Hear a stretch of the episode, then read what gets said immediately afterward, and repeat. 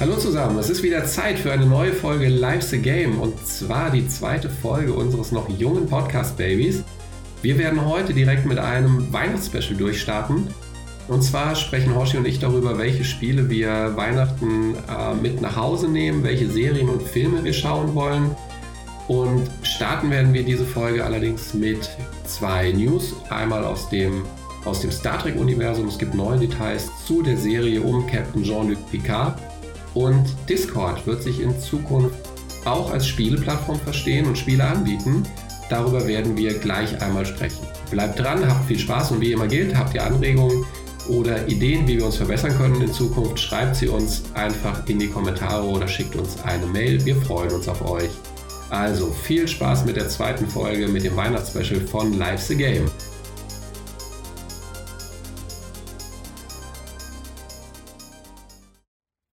Moin Rommel, wie geht's dir? Moin Hoshi, mir geht's gut. Meine Küche ist fertig aufgebaut. Meine Wohnung ist ein Traum. Ich fühle mich richtig wohl. Alles feinst. Und bei dir? Ach, alles gut. Ich bin diesmal tatsächlich ein bisschen erkältet. Stundenlang an der kalten Elbe irgendwie lang zu spazieren war vielleicht nicht die smarteste Idee gestern, aber mein Gott, ne? Man lernt nie aus. Oh, das überrascht mich jetzt. Du bist doch sonst nicht so der draußen Mensch, oder? Doch, ich bin, also ab und zu muss ich schon mal raus, ne? Aber, aber gestern war halt schon, ich glaube, mit der kälteste Tag in Hamburg, den wir bis jetzt hatten. Und dann halt an der Elbe, wo es so ein bisschen windig ist. Ah ja, da mussten wir leider ein paar Mal rein und Heißgetränke zu uns nehmen. Ich habe es mir aber auch nicht nehmen lassen. Ich war auch draußen und zwar war ich im, jetzt muss ich es nur richtig zusammenbekommen, im Wildpark, nicht im Wildpark Löhneburg. Äh, Löhneburg, genau. Der war richtig schön, aber es war schweinekalt, wie du es ja auch schon gesagt hast. Und das Schlimme war, wir waren halt unter der Woche an einem Freitagnachmittag da. Es war niemand da, zwei Stunden vor Schließung. Es war niemand in dem Park. Ich glaube, wir sind fünf Menschen begegnet. Zwei davon haben dort gearbeitet und es gab nicht mal einen Stand, an dem man sich zwischendurch vielleicht mal aufwärmen könnte oder einen Glühwein trinken könnte oder whatever, irgendwas Warmes, eine heiße Schokolade. Äh, das war, das war grenzwertig, das war ein bisschen belastend. Das war schon bitter, kalt. Ganz genau. oh mein Gott. Hoshi, lass uns doch mal zu den News kommen, bevor es ans Eingemachte mit unseren Weihnachtstipps geht. Es wird ja schon deutlich, es bewegt sich alles auf Weihnachten zu. Die Newsmeldungen werden rarer. Alle bewegen sich langsam so in Richtung Shopping und Weihnachtsurlaub. Trotzdem schaffen es noch so ein paar Meldungen raus. Und interessant zu sehen war, dass Discord in Zukunft wohl sich als Konkurrent zu Steam platzieren möchte. Ja, da hast du recht. Ähm, Steam ist halt der weltweite Marktführer, was die ähm, digitale Distribution der Spieler angeht. Äh, die haben halt vor zehn Jahren angefangen und haben halt, sind halt der Platzhirsch. Und Steam hat halt auch eingeführt, diesen Split von 30% und 70%. Also 70% gehen an den Spieleentwickler und 30% behält Steam ein an den allgemeinen Umsatz. Deswegen ist Gabe Newell auch ein Milliardär wahrscheinlich. Ähm, und die Leute von Discord und die kurz davor auch die Leute von Epic haben halt gesehen, hm, heutzutage ist das eigentlich nicht mehr nötig, dass man so viel Geld einbehält. Es ist wohl ähm, rein rechnerisch machbar, dass ähm, die Anbieter, so wie Discord oder Epic, halt 10 bis 12 Prozent nur einhalten und dass tatsächlich bis zu 90 Prozent an den Spieleentwickler selbst gehen. Und damit ähm, trotzdem immer noch ein gutes Geschäft machen. Also Steam, ja, macht ordentlich Geld mit ihren 30 Prozent und als Marktführer. Und Epic jetzt als Spieleentwickler praktisch und als Distributor jemand, dem das wohl sauer aufstößt und halt merkt, okay, ähm, wir können auch mehr Geld behalten, wir können unsere Entwickler unter Umständen besser bezahlen, wir können mehr Geld auch in zukünftige Entwicklung stecken, wenn wir mit Discord zusammenarbeiten. Was ja nicht im Zwang, also es bedeutet ja nicht, dass sie nicht mehr mit Steam zusammenarbeiten, aber in jedem Fall schon mal so ein kleiner Fingerzeig, ähm, dass Steam sich vielleicht ein bisschen wärmer anziehen muss und da bereit sein muss, ein bisschen Abstriche zu machen, was das äh, ein, was den, ja, den, den Gewinn, den Umsatz angeht. Ja, ist vor allen Dingen interessant. Also Steam kann halt immer noch an deren Prozentschraube drehen, die können halt weiter runter. Ne? Die haben halt Luft nach unten, weil sie bei 30 Prozent sind. Das ist, äh, also da sind sie eigentlich in einer relativ komfortablen Position, denke ich mal. Während halt ähm, Epic und, und Discord schon halt quasi genau an der Grenze sind, würde ich mal schätzen. Ne? Also die können nicht wirklich viel weiter runter. Aber ähm, Epic hat halt den Vorteil, dass sie mit Fortnite den größten Spielehit quasi aller Zeiten haben und damit eine riesen Fanbase, an, an die sie ran können. Ne? Ähm, und die vor allen Dingen die, die kommende Generation. Ich meine, die, die ganzen 10- bis 16-Jährigen, die spielen halt alle Fortnite und die kommen so halt mit dem Epic Store in, den, in, den, in Verbindung und wachsen eventuell mit dem auf. Oder sind halt, das ist halt so haben die halt den Fuß in der Tür, Epic. Das ist relativ smart. Während halt Discord ist halt ein, super Chat-Service ähm, für PC hauptsächlich und die haben halt auch eine Userbase von etwa 200 Millionen Usern. Und ich das ist schon ein relativ großes Business, denke ich mal. Ist ja vor allem in der Hinsicht interessant. Wir hatten jetzt ja schon öfters über Epic gesprochen, Epic den Namen fallen lassen. Epic hatte ja vor zwei Wochen selbst äh, Pläne bekannt gegeben, einen eigenen Online-Store aufzumachen. Und so wie du es ja gesagt hast, Epic hat ja mit Fortnite ein riesen Zugpferd am Start, äh, was direkt mal für eine gewisse Nutzerbase sorgen dürfte. Auf jeden Fall. Ähm, also Epic fährt eine relativ ähnliche Schiene wie, wie Discord. Die sind ähnlich günstig. Die behalten nur 12% der, der Einnahmen ein, haben aber auch nochmal Discounts am Start für Leute, die halt ihre äh, Unity Engine benutzen, was natürlich, womit die halt auch Geld machen. Also die versuchen die Leute und vor allen Dingen die Entwickler schon in ihren Store zu kriegen. Ne? Und die machen also sowohl Epic als auch Discord wollen das halt sehr, sagen wir mal, userfreundlich für Spieleentwickler ähm, betreiben, die Stores, sodass halt AAA-Titel als auch kleine Indie-Titel von kleinen zwei, drei Mann-Teams oder so eine ähnlich große Chance haben, ohne halt großes Bürokratentum und so, dass jeder halt selbst sein Spiel publishen kann und so möglichst viele Leute zu erreichen.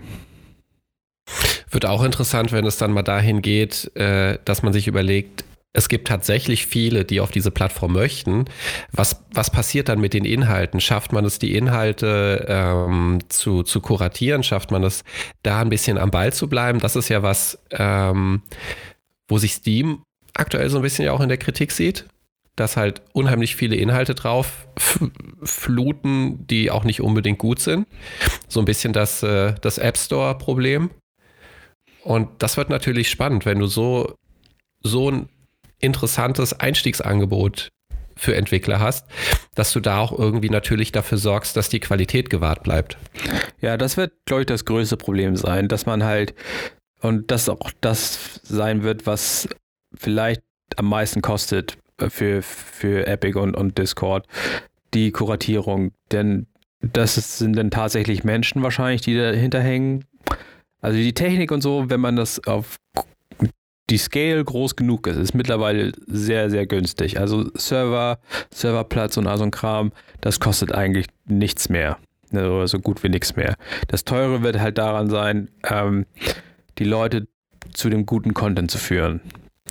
Ich meine, wenn, wenn jemand gut ist und ähm, einen smarten Algorithmus eventuell schreiben könnte, ist es natürlich auch fein, aber wahrscheinlich werden da erstmal Menschen hinter sitzen und das wird das Teure sein. Aber dafür reichen dann die 10% vollkommen, denke ich mal. Ja, wobei genügt das dann, um auch noch ein bisschen Gewinn zu machen oder ist das tatsächlich, funktioniert der Gewinn, wird er über andere Kanäle irgendwie erreicht? Also ich glaube, Fortnite macht genug Geld. Gelddruckmaschine. Da magst du wohl recht haben. Was ich ganz interessant finde in dem Zusammenhang ist, dass das äh, ja auch bei den Messenger immer Messenger-Diensten an sich so ein gewisser ähm, Kampf vorherrscht. Also nicht nur bei Diensten wie zum Beispiel Discord, sondern auch WhatsApp, der Facebook Messenger, ähm, äh, Streamer, glaube ich, nutzt eh, eh keiner, äh, keine Ahnung, aber ähm, was, Messenger, den ich noch nutze, ich glaube, der auch relativ gängig ist, ist, ähm, jetzt habe ich den Namen vergessen. Ich muss einmal kurz nach, nachgucken, wie das gute Stück heißt. Hat so einen kleinen Papierflieger als Symbol. Dem es jetzt einfällt. Ja, danke, Hoshi. Ganz genau das Ding. Ähm, und dürfte auch interessant sein, gibt ja auch die Discord-App, ob äh, durch praktisch, durch die vielleicht größere Zielgruppe, durch auch Games, die jetzt angeboten werden, ob Discord auch ähm, unter Umständen dadurch auf dem Messenger-Markt vielleicht eine Alternative ist, wo eben ähm, eine bestimmte Zielgruppe reinrutscht und praktisch so auch die Nutzer, die Userbase von, von äh, Discord nochmal noch mal pushen kann und äh, mehr Nutzer Discord auch als Messenger nutzen. Ja, das also finde ich eine ganz interessante das ist Geschichte. auf jeden Fall eine Möglichkeit, die ganz spannend ist für, für die Entwickler. Ich glaube, es ist ein bisschen zu kompliziert. Also es ist nicht einfach der einfache Messenger, bei dem du dir Nachrichten schreibst wie auf WhatsApp oder Messenger. Äh, du kannst ja auch Kanäle erstellen. Das ist ja eher so ein Tool wie Slack, also so ein, so ein Tool, was du auch businessmäßig nutzen kannst. Aber trotzdem, es ist jetzt kein riesen ähm, Oschi, den du dir aufs Handy packen müsstest. Könnte mir vorstellen, dass das unter Umständen nochmal den Nutzerzahlen einen gewissen ja, Schub verleiht. Auf jeden Fall. Wir sind, äh, bleiben dran. Äh, 2019 wird auf jeden Fall spannend. Ganz genau, Hoshi. 2019 wird spannend und nicht nur was Messenger-Dienste angeht, sondern auch was Serien angeht. Äh, da müssen wir ja uns in Zeiten von Netflix und Amazon keine Gedanken machen, dass wir da irgendwie in 2019 verhungern müssen und in die Rohre, Röhre gucken müssen, sondern es äh, wird ja eine neue Star Trek-Serie um Captain Jean-Luc Picard geben. Und da gibt es neue Details dazu. Wir hatten ja letztes Mal schon darüber gesprochen. Und jetzt gibt es noch ein paar äh, Details zu der Tonalität, wie die Serie gestaltet werden soll. Das ist nicht viel, was da äh, durchgedrungen ist, aber es gibt ein paar interessante Insights von Produzent Alex Kurzmann. Und zwar hat er gesagt, dass sich die Serie doch deutlich von Discovery, dem, dem letzten Star Trek-Spross, unterscheiden wird. Discovery hat ja jetzt so ein bisschen das, äh, ich sag mal so, die sind ja teilweise recht locker mit, mit Lore und, und dem bisherigen Star Trek-Universum umgegangen, haben da doch einige Sachen eingebracht, die neu waren, der Sporenantrieb. Und die, die, die, die Charaktere, die teilweise sehr, sehr, sehr bunt durcheinandergewürfelt waren und äh, die dann auch tatsächlich gestorben sind, wobei viele ja auch dann wiedergekommen sind. Man hat so ein bisschen den Eindruck, man wollte den Weg nicht konsequent zu Ende gehen.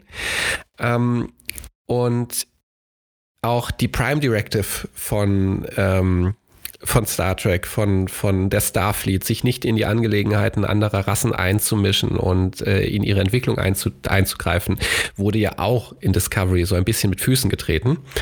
Und äh, vielleicht war es insofern nochmal dem Produzenten wichtig, darauf hinzuweisen, dass ähm, die Serie um Jean-Luc Picard dann doch ein bisschen anders werden wird als Discovery.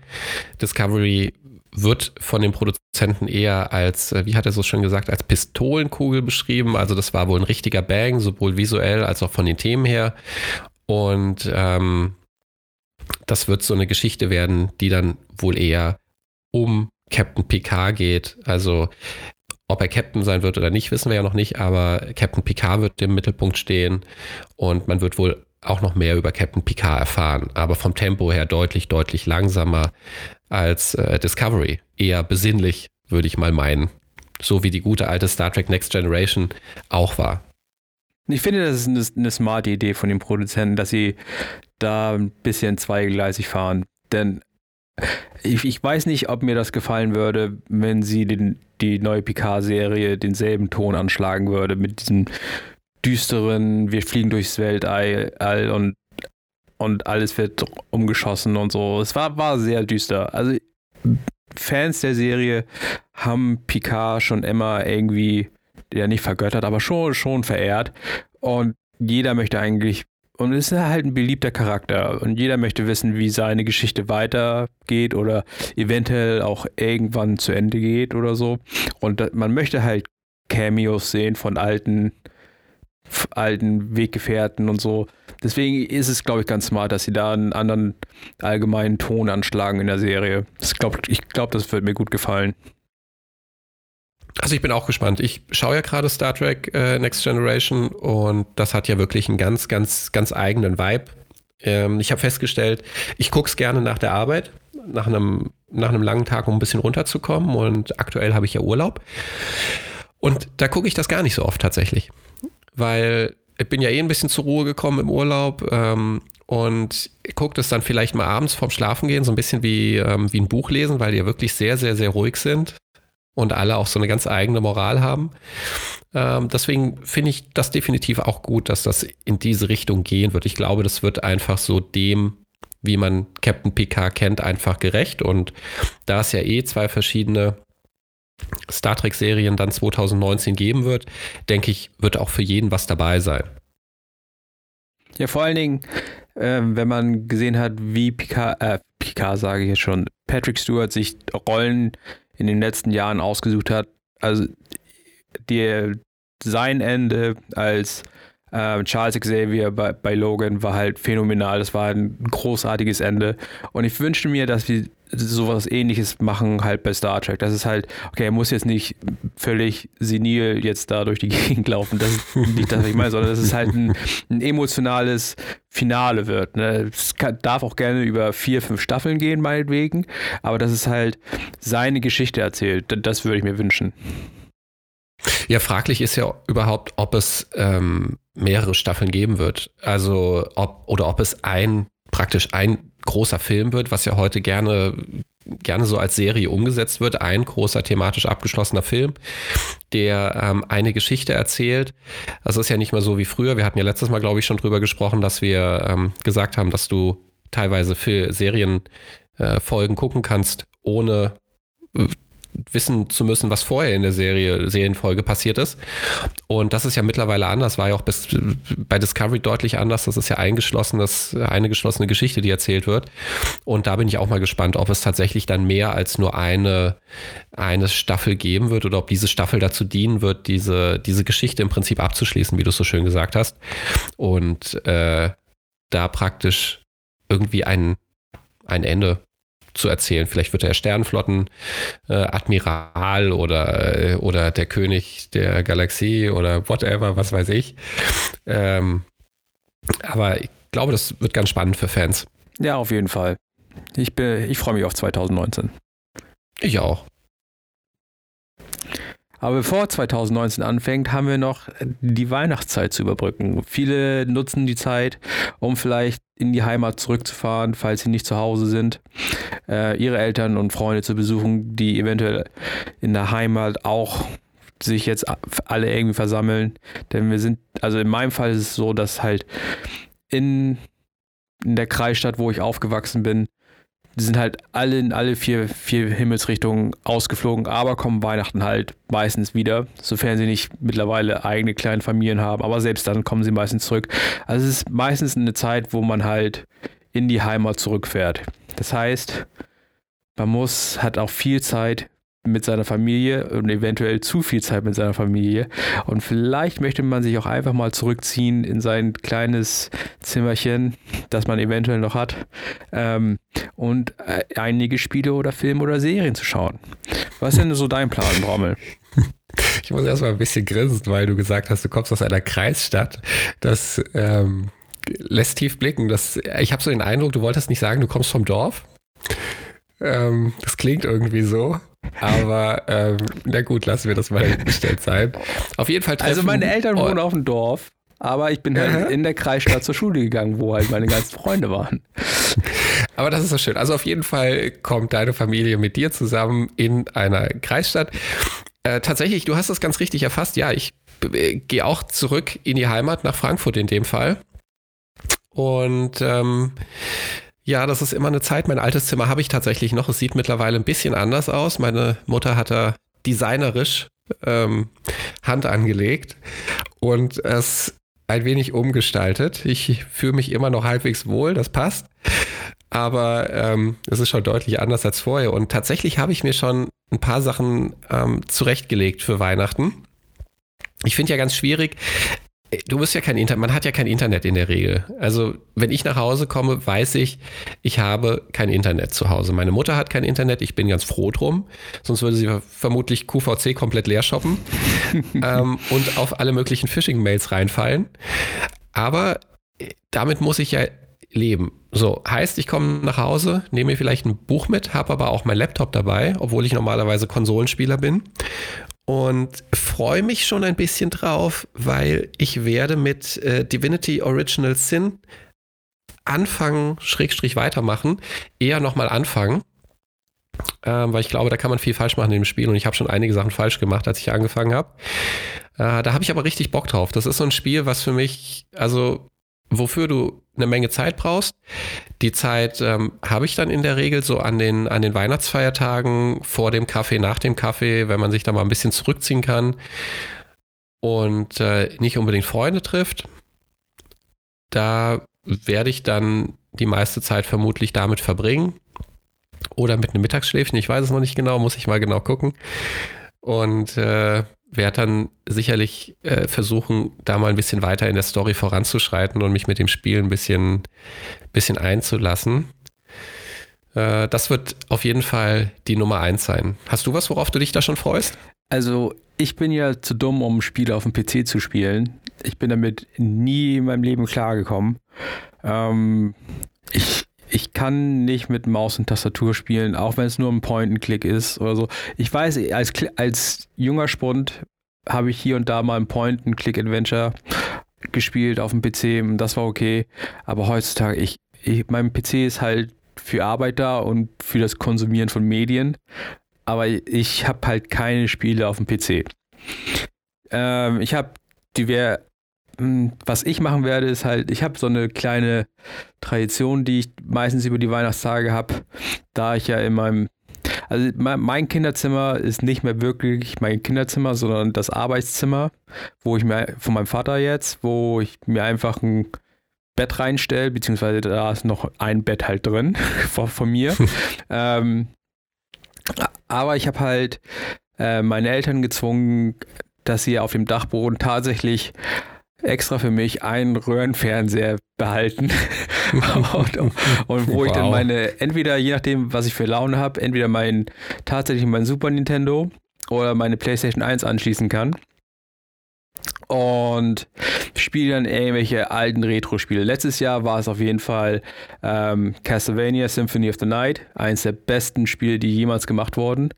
Ähm, während der Weihnachtszeit komme ich nicht ganz durch, aber ähm, es macht immer wieder Spaß, alte Retro-Spiele zu spielen. Und so kommt halt meine ah, zu große Spielesammlung auch mal irgendwie zur Geltung, weil heutzutage, ich habe halt hier in meiner Wohnung halt nur, sagen wir mal so, den hier den Kram der jetzige Generation und meine alten Sachen, die sind halt tatsächlich immer irgendwie bei meinen Eltern. die, die schiffe ich immer dahin, wenn ich durch damit bin. Und wie gesagt, die, mein, mein Super Famicom, nicht Super Nintendo, sondern Super Famicom aus Japan, ähm, mhm. ähm, der ist tatsächlich noch bei meinen Eltern und die PlayStation 1 bei meinen Eltern. Und ich würde sagen, kombiniert oh, habe ich da schon irgendwie 50, 60 Titel oder so. Vielleicht sogar mehr. Und irgendwas wird sich da schon finden, was ich die, die Weihnachtszeit spielen kann. Ich bin mir auch nicht ganz sicher, weil für ein richtiges RPG habe ich wahrscheinlich nicht genug Zeit. Deswegen muss es eher sowas sein, was halt vielleicht so 10, 15 Stunden dauert. Aber ich habe mich da noch nicht irgendwie wirklich festgelegt. Also ich finde halt, es gibt eine Menge Spiele, die, die eigentlich ganz gut in die Weihnachtszeit passen. Also so RPGs, wenn man genug Zeit hat. Ähm, ich hätte auch mal Lust, wieder ein klassisches Point-and-Click-Adventure zu spielen. Also irgendeins der LucasArts Remakes, Monkey Island, ähm, was gab's da noch? Ja, Monkey Island, äh, mehrere Teile, eins und zwei. The Dick fand ähm, ich super damals von LucasArts. Das ist ja ziemlich, also ich, so in der Nachbetrachtung fand ich das recht schwierig. Also da waren einfach Sachen dabei, die ziemlich strange waren. Also das war teils recht komisch. Ich fand die Stimmung aber gut. Musik war großartig. Äh, und da kann ich mich eigentlich auch noch ganz gut an den Anfang erinnern.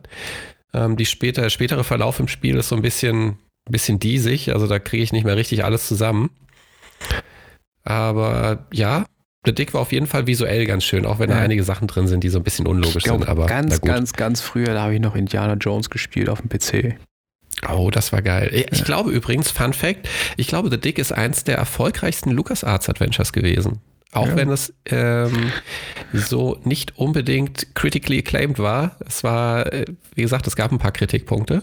Aber ich glaube, es war das äh, wirtschaftlich erfolgreichste LucasArts Adventure, Fun was sie rausgebracht haben. Definitiv ein Fun Fact. Ja, wir haben gelacht. Äh, insofern machen wir es in Zukunft Herz, vielleicht einfach mit Fakten. Gelacht. ja, was ich auch schön finde, ist zum Beispiel sowas wie Civilization. Das ist für mich auch so ein Spiel, was absolut eigentlich in die Weihnachtszeit gehört und gespielt werden kann, weil es kein richtiges Ende hat. Du bestimmst selber, wie lange du Zeit damit verbringst. Und ich weiß noch, dass bei, ich glaube, Civ 4 oder 3, ich weiß es nicht mehr genau, war die Musik halt auch einfach so unglaublich gut. Und hat so eine wunderbare Atmosphäre erzeugt. Und ich meine, bist du mit der Runde rum, kannst du abspeichern, wenn, wenn du Kaffee trinken gehst äh, oder dich mit jemand triffst oder mit der Familie Zeit verbringst, speicherst du ab, stellst es hin und spielst später weiter. Insofern finde ich das unheimlich äh, gut konsumierbar. Und das ist halt geil. Also es hat mir immer schon Spaß gemacht. Also Strategiespiele fand ich immer schon gut.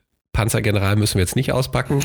Das ist mein Guilty Pleasure. Das, ich weiß gar nicht, ob es da irgendwas noch gibt, was man spielen kann, aber ähm, ja, Civilization tut's auch. Ja, hast du, hast du eine Switch, Hoshi? Nee.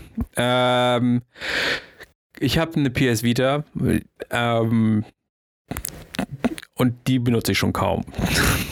Ähm, okay. Also ich, Warte, ich, ich, ich kurz, war ich habe einen Anruf. generell. ich habe einen Anruf hier gerade. Äh, 2000 ruft an und möchte seine PS Vita zurückhaben. äh, nee, ich war immer schon irgendwie ein großer Fan von Handhelds generell. Ähm, ich hatte auch eine, eine, PSP davor und ich hatte auch diverse Gameboys und, und so. Ähm, aber ich benutze sie tatsächlich relativ selten. Also ich, ich nehme sie wahrscheinlich pro forma mit, auch wenn ich sie wahrscheinlich kaum benutzen werde. Vielleicht spiele ich mal eins der, der, also, ähm, der Final Fantasy Tactics oder so spiele ich vielleicht da drauf. Oder wenn ich auf der Bahnfahrt vielleicht hier Hotline Miami, einfach so richtig stumpf, aber der, der Soundtrack ist halt richtig, richtig gut. Ähm, ja, also eine Switch, ah, ich, ich, ich, ich kann mich damit irgendwie nicht an. Also ich weiß, dass es mittlerweile sehr viele gute Spiele gibt. Das Einzige, was mich reizen würde, wäre halt Zelda. Alles andere ist nicht mehr so mein Ding, was so Nintendo rausholt. Ich bin da, bin da rausgewachsen. Ich finde jetzt eine Switch ja gerade für sowas ziemlich smart und die Qualität von der Switch, auch wenn du sie an den Fernseher anschließt, ist ja wirklich Hammer. Also so ein Breath of the Wild sieht einfach richtig geil aus. Also da habe ich auch richtig Bock, mir eine, mir eine, Switch zu holen und das dann zu zocken. Ähm, aber nochmal zu was anderem, weil du vorhin Soundtrack gesagt hattest, der dir bei ähm, Hotline Miami ganz genauso gut, der, der ist wirklich geil. Ähm, aber es, fast, kennst du Faster Than Light? Natürlich kennst du das. Ja. Aber hat auch, auch ein Hammer-Soundtrack. Also auch, habe ich auch ganz oft auf der Arbeit an, wenn ich, wenn ich irgendwie in, in den Tunnel muss und äh, irgendwas wegschaffen muss. Fast and Light finde ich großartig, habe ich auch dabei. Ist auch sowas, was gerade für eine Zugfahrt irgendwie toll ist. Also mein Hamburg-Frankfurt, da sitzt ja auch mal so knapp vier Stunden im Zug. Und weiß nicht, ob sie mittlerweile ein bisschen schneller sind, aber die musst du ja auch irgendwie totschlagen. Das ist auch ein großartiges Spiel dafür. Kannst du auch wunderbar abschalten und kannst einfach immer wieder anfangen. Oder ich habe keine Konsole dabei, aber sollte man irgendwie eine Konsole dabei haben, wohl für Mongas. Auch ein großartiges Spiel, großartiger Soundtrack ähm, und halt auch eine richtig geile Story. Ja, aber man kann ja nicht nur irgendwie seine, seine Familie besuchen und Zeit mit denen verbringen und Computerspiele spielen, sondern man muss natürlich auch Filme und Serien nachholen, die man über das Jahr verpasst hat. Was steht denn da bei dir noch? Genau. Was steht denn da bei dir noch auf dem Zettel? Da steht erstmal ähm, auf dem Zettel daran zu denken, mir die Sachen auch downzuladen bei Netflix, dass ich nicht wieder irgendwo sitze und mir denken muss, oh fuck, ich habe vergessen, mir das runterzuladen. Ich habe mir tatsächlich heute schon mal zwei Sachen runtergeladen und ähm, zwar ähm, Wolf Days heißt der, glaube ich. Äh, da habe ich die Handlung jetzt nur grob im Blick. Ähm, geht wohl darum, dass ähm, einer Familie oder einer Mutter ihr, ihr Kind entführt wird oder getötet wird von Wölfen und die jemand anheuert, der die Wölfe töten soll. So, so ein bisschen der weiße Hai im Wald ähm, mit Wölfen. Sieht ganz gut aus. Ähm, habe ich auf jeden Fall Bock zu gucken. Und ich habe mir Passengers noch runtergeladen. Da bin ich mal gespannt drauf. Da habe ich ja jetzt schon verschiedene Sachen von gehört. Eine 7.0 auf, ähm, auf IMDb, aber 41 Metacritic Score. Das ist natürlich nicht so geil. Deckt sich auch ein bisschen mit dem, was ich gehört habe, dass Leute den teilweise nicht so toll fanden, relativ langweilig fanden. Bin ich mal gespannt, will ich mir auf jeden Fall trotzdem selber angucken und mir ein eigenes Bild von machen. Dann habe ich noch Mowgli, die Netflix-Produktion, auf dem Zettel. Da weiß ich auch nicht, was ich erwarten darf. Ähm, will ich aber auf jeden Fall mal reingucken. Also mein Mowgli-Disney-Film von früher kenne ich noch und jetzt so als äh, Realverfilmung bin ich mal gespannt drauf, wie das so wird. Dogs of Berlin will ich gucken. Auch wenn so die ersten zwei Folgen mich so ein bisschen konsterniert, schrägstrich ratlos zurückgelassen haben. Ich weiß tatsächlich noch nicht, was ich von halten soll. Irgendwie gucke ich es und irgendwie hält mich das auch ein bisschen. Aber ich kann dir echt nicht sagen, warum ich es gucke. Was ist denn überhaupt die Prämisse? Ich sehe ich seh immer nur die, die ganzen Poster in, in, in, in der Stadt rumhängen. Dogs of Berlin? Ja. Zwei Cops, ähm, die einen Mordfall untersuchen. Ja, die zwei Cops kommen aber erst nachträglich zusammen, sind beides krass unterschiedliche Charaktere. Der eine, das, äh, der Stereotyp des deutschen Kriminologen äh, oder Kriminalbeamten, ganz hohe Spielschulden, ähm, führt ein Doppelleben äh, in seiner Ehe und äh, die, die, Frau wahrscheinlich auch tablettensüchtig. Also äh, das, das, das, so wie du es aus Millionen von deutschen Familien kennst, so das typische Beispiel. Und auf der anderen Seite der, äh, der, der türkischstämmige äh, oder zumindest mit türkischen Wurzeln versehene Polizist, der ähm, aber in Deutschland aufgewachsen ist, der aber so irgendwie als deutscher Cop immer wieder Probleme hat mit Deutschen und aber dafür kämpft, dass er ernst genommen wird und sehr, sehr gute Arbeit macht während der andere Cop so ein bisschen Laissez-faire-Politik betreibt und ähm, auch mal nicht ganz nach äh, Dienstanweisung vorgeht. Die beiden finden zusammen, um den Mord an dem besten deutschen Fußballspieler, äh, türkischstämmigen Fußballspieler aufzuklären, der in Berlin-Marzahn ermordet vorgefunden wird. Und das führt die beiden Cops in eine Welt voller äh, Wetten, Wettbetrug und äh, Clan, Clan-Kriminalität. Äh, ja, also gibt einige Sachen, die mir an der Serie, wo ich noch nicht weiß, wie ich die finden soll, wobei ich eigentlich eher dazu tendiere, dass sie mir nicht gefallen. Ähm, aber ich gucke jetzt mal weiter und hoffe, die Serie kriegt irgendwie noch, noch den Bogen. Ansonsten habe ich noch zwei Empfehlungen tatsächlich, ähm, die ich jedem ans Herz legen will, der es noch nicht geguckt hat. Stranger Things und Better Call Saul. Ähm, zieht es euch rein. Auch eine schöne Sache für die Weihnachtszeit. Better Call Saul, eine sehr ruhige Serie, Spin-off von Breaking Bad. Ähm, kann man sich angucken. Relativ unaufgeregt, aber großartig. Großartiger Schauspieler. Bob Odenkirk. Mag ich ja. richtig gerne. Ja, ist auch richtig gut geschrieben. Ich bin, ich bin ein sehr großer Fan ähm, von, von Breaking Bad und Better Call Saul. Es ist einfach wunderbar geschrieben.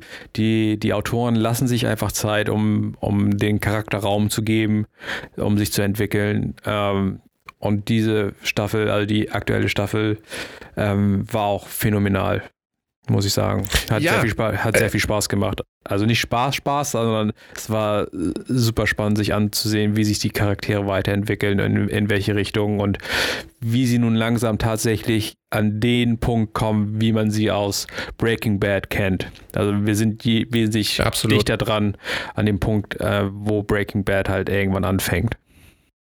Und, und langsam ist, finde ich, genau das richtige Stichwort, weil ähm, diese Serie unheimlich langsam ist. Also ich glaube, in der dritten Staffel passiert ja gar nicht so viel.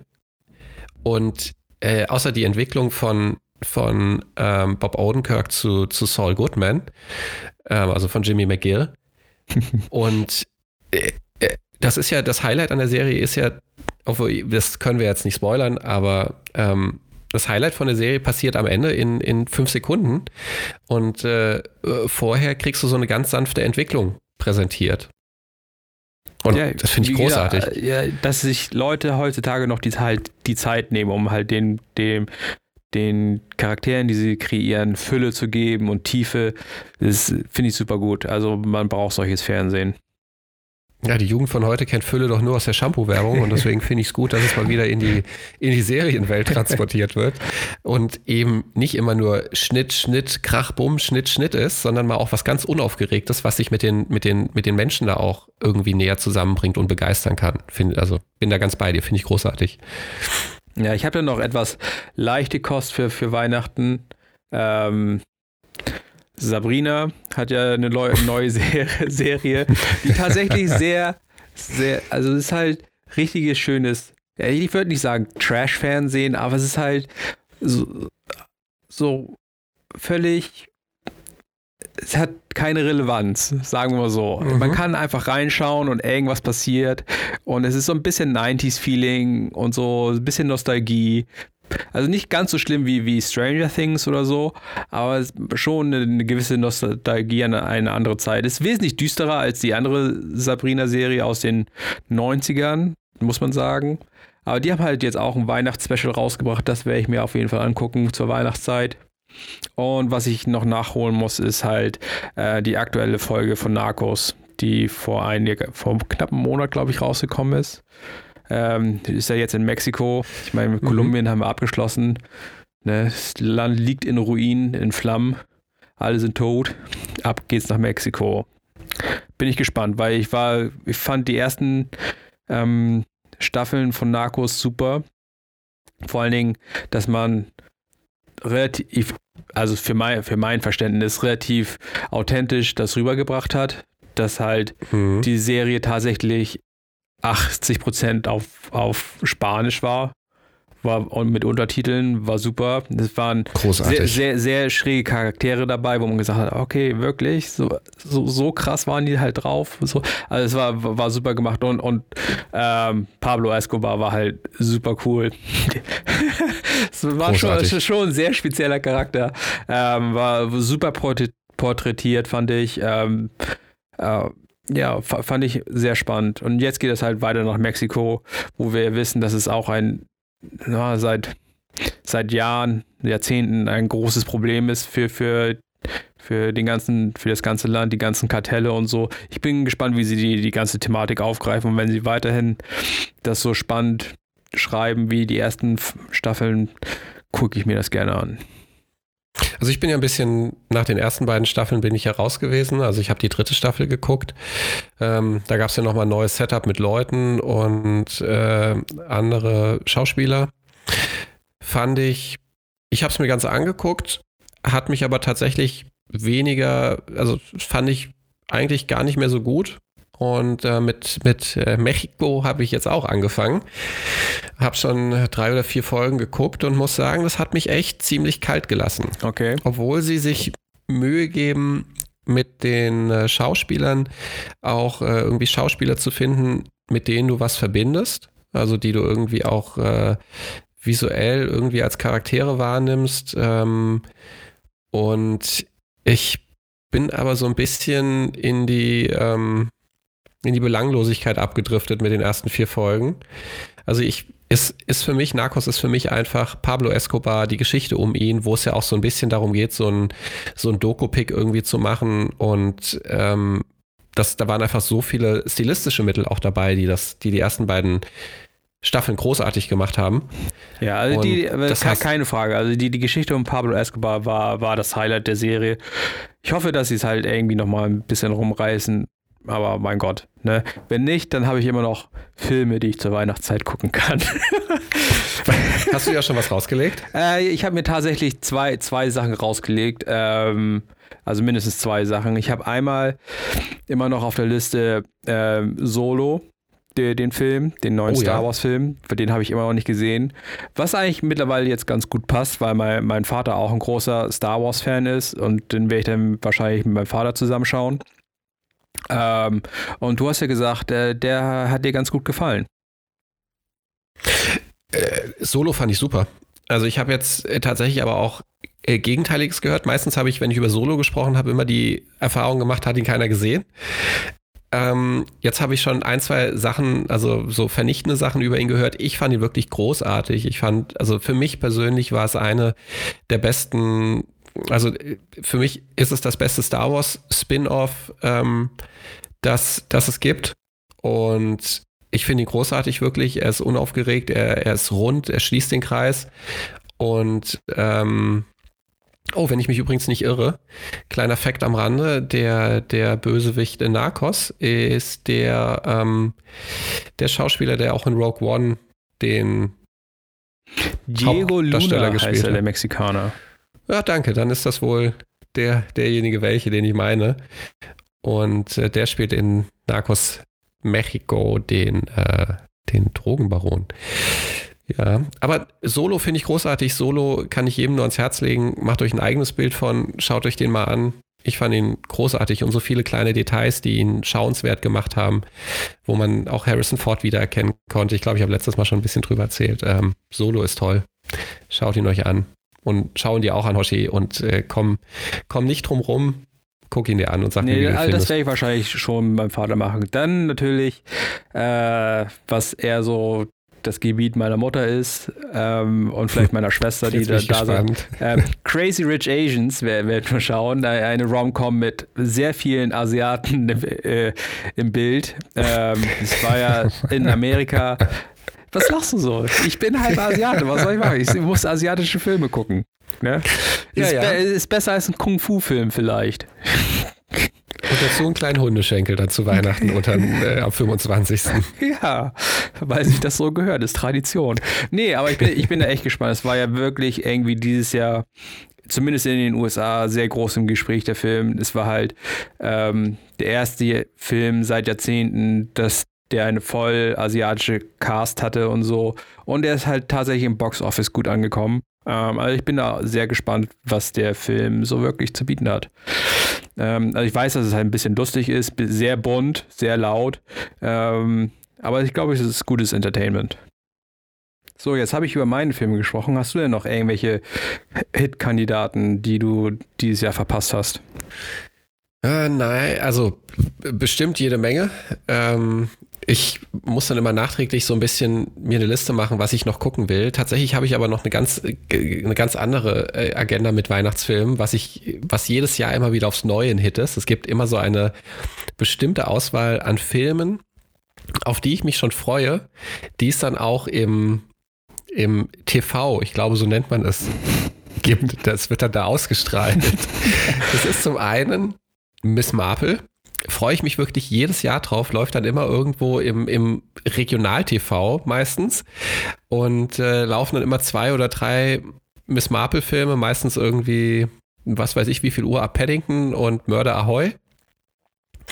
Und da freue ich mich immer sehr drauf. Die versuche ich dann auch immer zu gucken.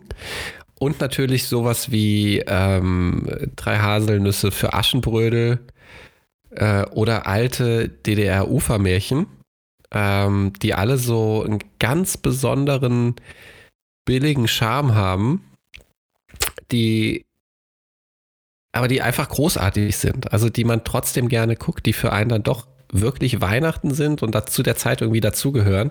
So ein bisschen wie Dinner for One äh, zum Jahreswechsel. Aber ja, also so diese ganzen Miss Marple-Geschichten, ähm, vielleicht gibt es dann auch noch mal den einen oder anderen, so ein Stand by Me oder so, der, auf den ich dann auch meistens richtig Bock habe, aber tatsächlich so Weihnachten ab und zu auch mal ähm, ins TV lunsen und gucken, was da gespielt wird. Wenn dann mal Zeit bleibt zwischen äh, Freunde besuchen in der alten Heimat und Familie, was ja auch immer recht stressig ist. Aber ansonsten tatsächlich, glaube ich, muss ich mir gar nicht so viel mitnehmen, weil ähm, das meiste, äh, ja, so richtig viel Zeit. Ich glaube tatsächlich, dass es für mich, ich werde mir Mowgli und äh, Passengers mitnehmen, werde da mal reinschauen, vielleicht auch nochmal Solaris, gibt es, glaube ich, auch gerade auf Netflix, hatte ich noch nie gesehen. Soll jetzt auch nicht so berauschend sein, aber muss mir aber selbst vor den Sachen ein Bild machen und mir selbst eine blutige Nase holen. Anders geht das ja nicht. Hoshi, hast du denn noch irgendwelche Herzensangelegenheiten? Seien es Filme, seien es Spiele, von denen du unbedingt möchtest, dass es noch jemand spielt, die du vorher vergessen hast? Nee, nicht wirklich. Also verbringt tatsächlich weniger Zeit an eurer Konsole oder vorm Fernseher. Wenn ihr schon zu Hause seid, dann macht doch was mit, euren, mit eurer Familie und euren Freunden. Das ist viel wichtiger. Spielen könnt ihr auch immer später. Wow, das war Serious Hoshi, darf ich vorstellen. Also jetzt hat er ein bisschen den Löwenzahn gemacht, auch mal abschalten. ähm, nee, aber tatsächlich hat er recht. Ähm, Weihnachten ist immer eine Zeit zum Runterkommen. Äh, genießt die Zeit auf jeden Fall äh, auf eure Art. Wird ein bisschen ruhiger als das übliche Jahr.